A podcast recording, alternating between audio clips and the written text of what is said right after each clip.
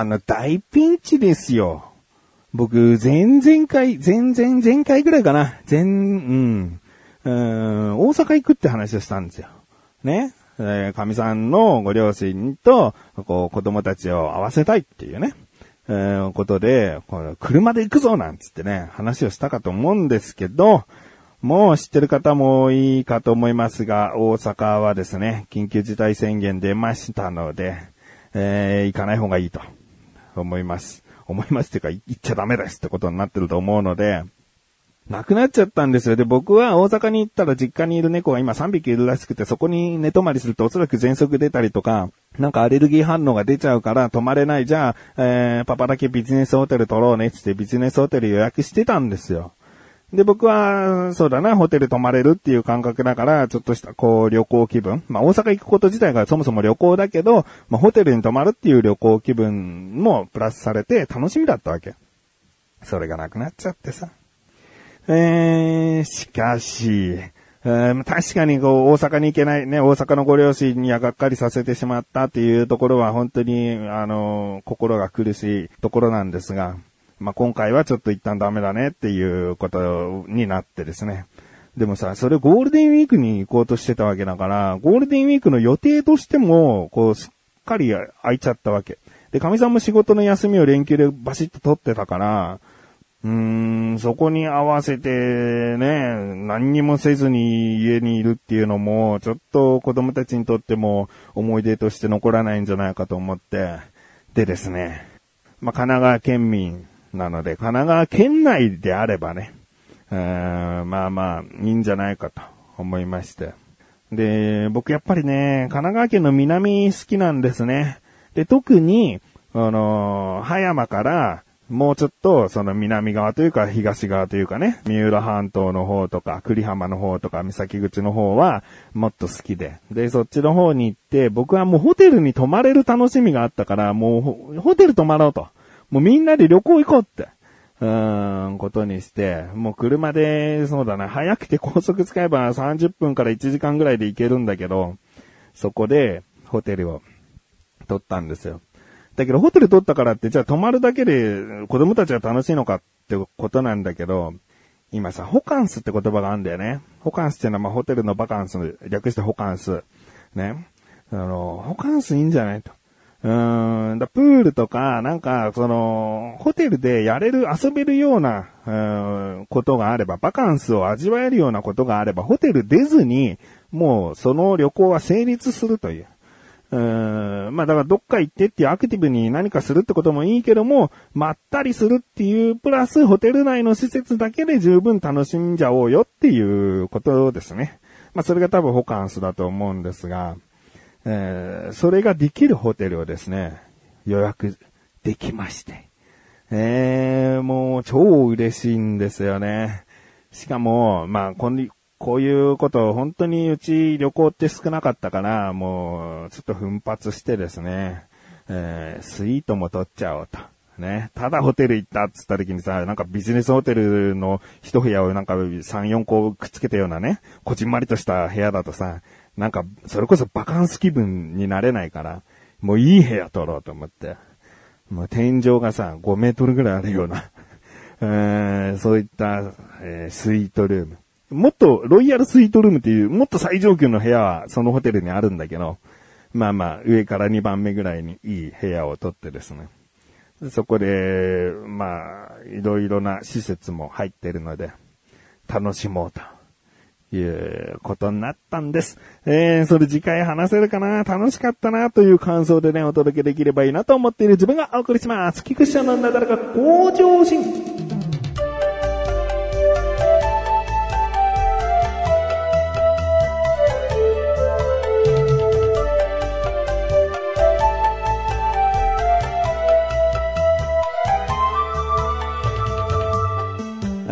ある日に家族とこう出かけていて、で、帰ってきた時に、あの、車で帰ってきたんだけど、通常、こう、車を止めるために通る道が、タクシーによってちょっと塞がれてたのね。で、なんだ、乗り降りしてるのかな何なのかなと思って、まあ本当に10秒ないぐらい待ってみたんだけど、動く気配がなく、あ、でもまあいいや、バックして反対から回り込めばそこ行けるしって思って、で別にクラクションとか、こう降りて何やってんだとかそんなことせずに、こうバックして戻ってったんだよね。で、車を止めて降りてったら、タクシーの中にタクシーの運転手さんがいない。で、運転手さんは、その、うちの、こう、マンションの下の入り口で、おじいさんが階段を上がるのを手伝っていたんだよね。で、どうしたんだろう？と思ったんだけど、どうやらなんか足が動かない。だ階段上がるにも足が上がらないから、こう、ちょっと、まあ、どうしようか、みたいな。で、タクシーの運転手さんは、体をこう、なんとかこう支えて、いけますかいけませんかみたいな感じで、こう、介護というかね、えー、ちょっとしてたんだよね。で、あ、そういうことかと思って、まあしょうがないよな、タクシーも、ちょっと、多分降りたお客さんが階段登れないのを見て、慌ててこう出てきたんだろうなって思って、だけど、まあ、まあ正直ちょっとほっとけないので、あの、家族は、ま一旦家にも返して、で、僕が、こう、大丈夫ですか？って言って、まあ、ちょっと階段登れなくて、みたいなことをおっしゃるんで、で、すぐに別の中年女性が来て、で、7、80歳のおじいさんもやってきて、そのおじいさんは一緒のマンションに住んでる住人の人で、で、多分その女性も同じ住人の人で、えー、大丈夫ですかみたいな感じになって、で、こう、体を、七八十のおじいさんが、えー、おじいさんをこう支えて、で、タクシーの運転手さんはベルトをこう持ち上げてね、おじいさんの。なんとか足を浮かせようとしてるのね。で、女性の方は、なんか、ま、いろいろとおじいさんにこう話しかけてる感じで。で、これはでも、足が動かないんだから、足を持ち上げてあげなきゃいけないんじゃないかと思ったんだよね。えー、僕は、こう、おじいさんが必死にこう足を上げようと頑張っているところに、ちょっと足が軽くなった。だおじいさんの力で持ち上がったかなっていう時に、こう、僕の力でも足を持ち上げて、階段を一段こう、ドンとこう、乗せてあげたのね。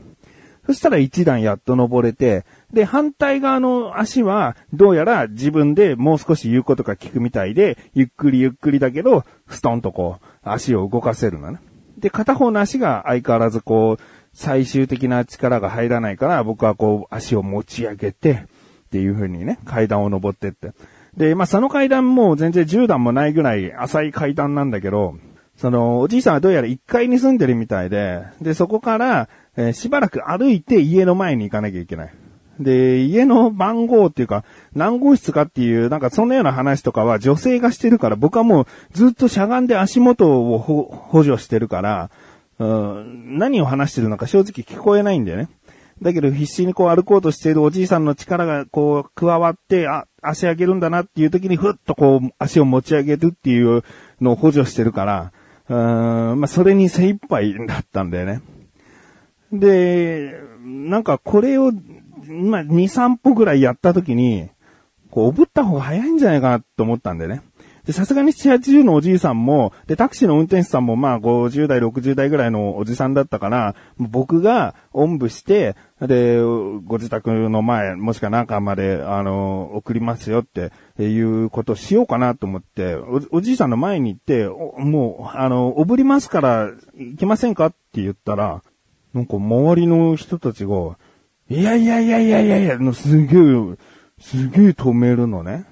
なんか、もしこう、おんぶして何かあったら困るから、みたいな。まあまあ確かにね、僕がおんぶした途端に転倒しておじさんの頭ボンってぶつけちゃったら僕は相当な、あ責任を負わなきゃいけない。まあ確かにそうなんだけども、この、本当にゆっくりのペースだったから、このペースで歩き続けることの方がおじいさんにとって負担にならないかなって思ったからおんぶしようと思ったんだよね。いやいやいや、なんかさ、その否定のされ方がさ、すごいなんか、いや、若者は突っ込んでな感がさ、なんかちょっとあって、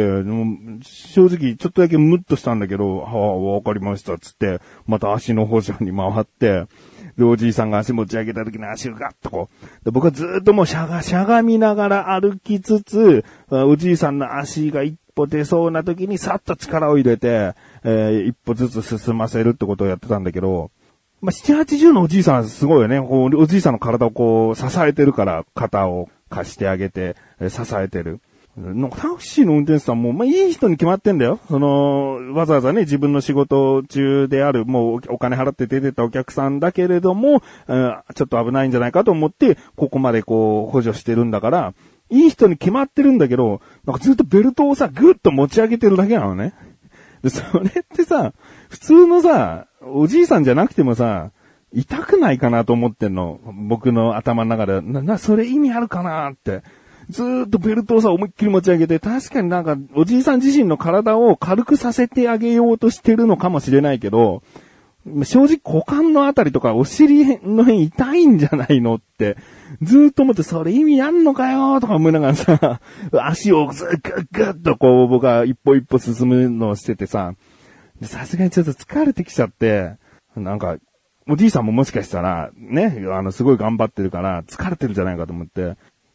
一旦ちょっと休憩しませんか？って言ったんだよね。またちょっと出しゃばっちゃった。一旦休憩しませんか？あの、タクシーの運転手さんも、そのタクシーそこに止まってたら、他の人が通るときに通れないんで、一旦タクシーどかしてきた方がいいと思うんですよ。つって。そしたら、お、お、お、そうだな。それはそうだな、みたいな感じで。で、タクシーをこう移動させて邪魔にならないところにまでどけて、まあ、僕の、僕にとっても、ちょっと、あの、疲労が溜まってたから、休憩になれて、まあ、おじいさんもね、あの、頑張ってたから、あの、その間、あの、寄りかかってていいですよ、つってさ、あの、僕の体を預けさせたりとかしてたから、おそらく多少の休憩にはなったかなと思うんだけど、で、またさ、一歩一歩進むのをやってさ、休憩がね、ちょうど真ん中でもなかったんだよね。3分の1ぐらいだったね。休憩して。そっからがまた長くて、だから3分の2ぐらいの距離を、こう、ゆっくりゆっくり、うん、もう計30分以上はずっとこうやってたんじゃないかな。で、やっと家の前着いて、そしたら女性がさ、玄関開けるわけ。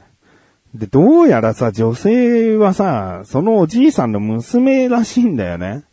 うん、娘だったんかいと。だったらおんぶの許可もらえば、そのおんぶでよかったんじゃないか、とか思ったんだけど、家の中こう、なんとか入って、いや、どうも助かりました。本当にありがとうございますっておじいさんもね、あの、言ってくれて、いえいえいえ、つって。で、七八十のおじいさんもさ、うん、まあまあ、あの、よかったよね。家に入れてね、とか言って。で、タクシーの運転手も、よかったですね、みたいな。おめえのベルトしか思ってねえからな、と思って。住人の、住人の車の通行を妨げて、えー、ベルトを持ってただけだからな。うん、でも人を救おうという気持ちは素晴らしいよな、と思ってね。どっちなんだよ。いや、素晴らしいよ。もうここまでチームだよね、だから。まあ、ある意味ね。えー、おじいさんを、こう、なんとか家まで、えー、送り届けられたチーム。で、よかった、よかったと。お気をつけてくださいね、とか。ね。で、3人が残るわけだよね。で、タクシーの運転手は、じゃあ、私はこれで、つって、お疲れ様です、つってね、僕もね。で、七八十のおじいさんと一緒に、その、マンションの中入ってって、意外と、会話が何もなく、え終わるという。まあまあでもね、あの人は助け助けられなんでね。うーん、なんか大事に至らなくてよかったね。転倒して頭怪我してとかね、そういうことにならずによかったなと思いました。